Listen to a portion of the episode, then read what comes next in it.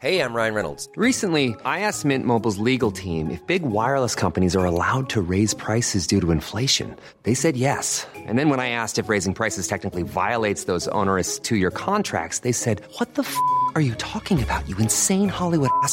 So to recap, we're cutting the price of Mint Unlimited from $30 a month to just $15 a month. Give it a try at mintmobile.com slash switch. $45 upfront for three months plus taxes and fees. Promo rate for new customers for limited time. Unlimited more than 40 gigabytes per month. Slows. Full terms at mintmobile.com. Te lo cuento, te lo cuento. Tu dosis diaria de noticias. Soy Pau Mendieta. ¿Listo para tu nueva dosis diaria de noticias? Te lo cuenta, te lo cuento.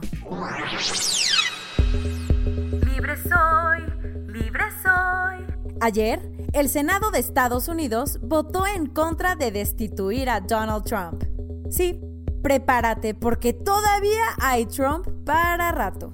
El miércoles, los senadores votaron sobre dos acusaciones que tenía el presidente y que podrían haberlo sacado de su puesto. Una era por abusar de su poder para presionar a Ucrania para que investigara a su rival político, Joe Biden, y la otra por obstruir al Congreso en la investigación de ese hecho. La votación final en el tema abuso de poder, 48 senadores lo declararon culpable y 52 no culpable. Y en el tema de obstrucción del Congreso, 47 senadores lo declararon culpable, mientras que 53 lo apoyaron. Lo que tienes que saber es que aunque parece que la votación estuvo cerrada, Trump estuvo lejos de ser destituido, pues para que se concretara el proceso, tenía que haber al menos 67 senadores en su contra. Y todos están hablando de Mitt Romney. Por si no te acuerdas, Romney es un republicano bastante importante. Nivel buscó la presidencia en 2012 y ayer rompió filas con su partido. ¿Qué qué? Sí. Los resultados de votos a favor y en contra se dividieron prácticamente entre republicanos y demócratas, pero Romney votó como los demócratas en la acusación de abuso de poder. El tema es bastante fuerte, ya que el senador acusó al presidente de tratar de corromper una elección y atacar a la Constitución. En conclusión, con la votación de ayer, el juicio político terminó y Trump se convirtió en el tercer presidente en la historia de Estados Unidos en sobrevivir a uno. Así que sí está de lo más contento. Ayer, en Twitter, dijo que hoy va a dar un discurso sobre el tema e inmediatamente después de eso empezó con los ataques contra Romney.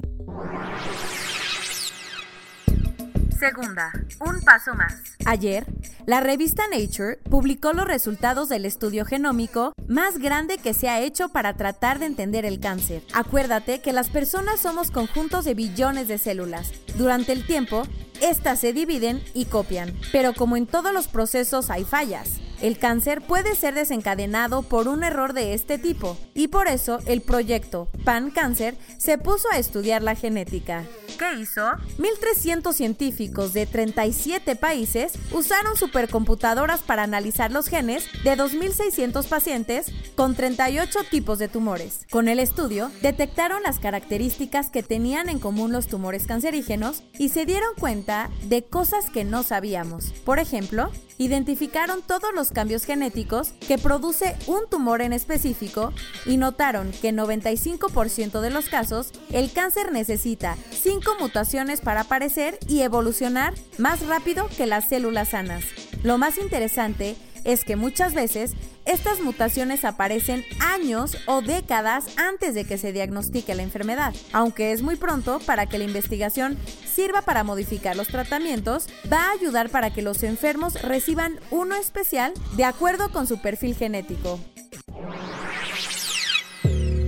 Las autoridades de Florida, en Estados Unidos, encontraron un cargamento enorme de mercancía ilegal y la noticia es bastante triste. Resulta que a finales del mes pasado, en un puerto de Miami, la policía encontró 635 kilos de aletas de tiburón secas, que podrían llegar a valer entre 700 mil y un millón de dólares. ¿Por qué traficaría alguien eso? Porque las aletas de tiburón se usan para cocinar y hacer medicina tradicional en algunos países. De hecho, la cacería ilegal es enorme y se estima que cada año 73 millones de tiburones acaban siendo vendidos en mercados.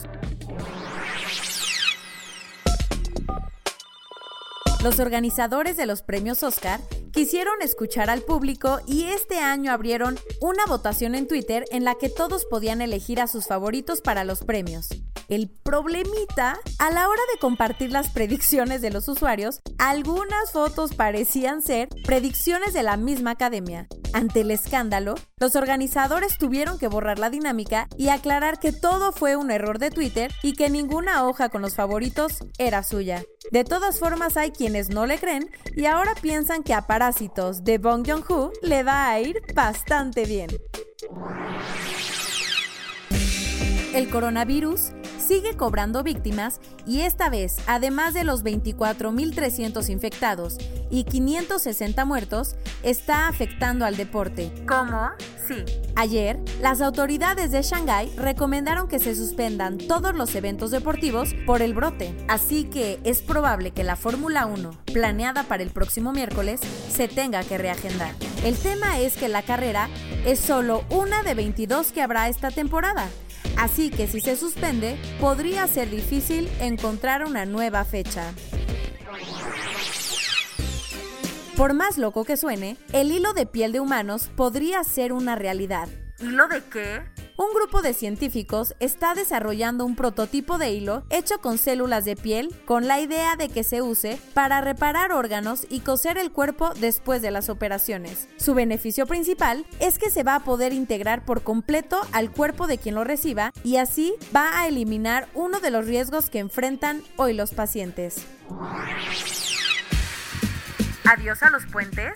Ayer, AMLO dijo que va a plantear una reforma para que a partir del próximo ciclo escolar, los días festivos se conmemoren cuando caigan y no se sustituyan por un lunes. Así, fechas como el 20 de noviembre, que es el aniversario de la Revolución, o el 5 de febrero, el Día de la Constitución, serían de asueto sin importar cuándo caigan. La razón, AMLO dice que últimamente los niños solo hablan del puente, pero que no saben la verdadera razón por la que no asisten a la escuela. Así que la relevancia histórica del día pasa desapercibida. Estas son las noticias de hoy.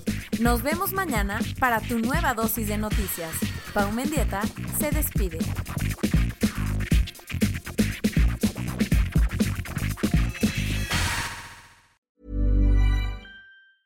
Hey, folks, I'm Mark Marin from the WTF Podcast, and this episode is brought to you by Kleenex Ultra Soft Tissues your ally to help tackle your allergy symptoms this season. I love the change of seasons, but nobody loves pollen and all those other things floating in the air that make you sneeze during this nice weather. Kleenex Ultra Soft tissues are hypoallergenic and allergist approved. So fight back against watery eyes and runny noses without worrying about irritating your skin. For this allergy season, grab Kleenex and face allergies head on.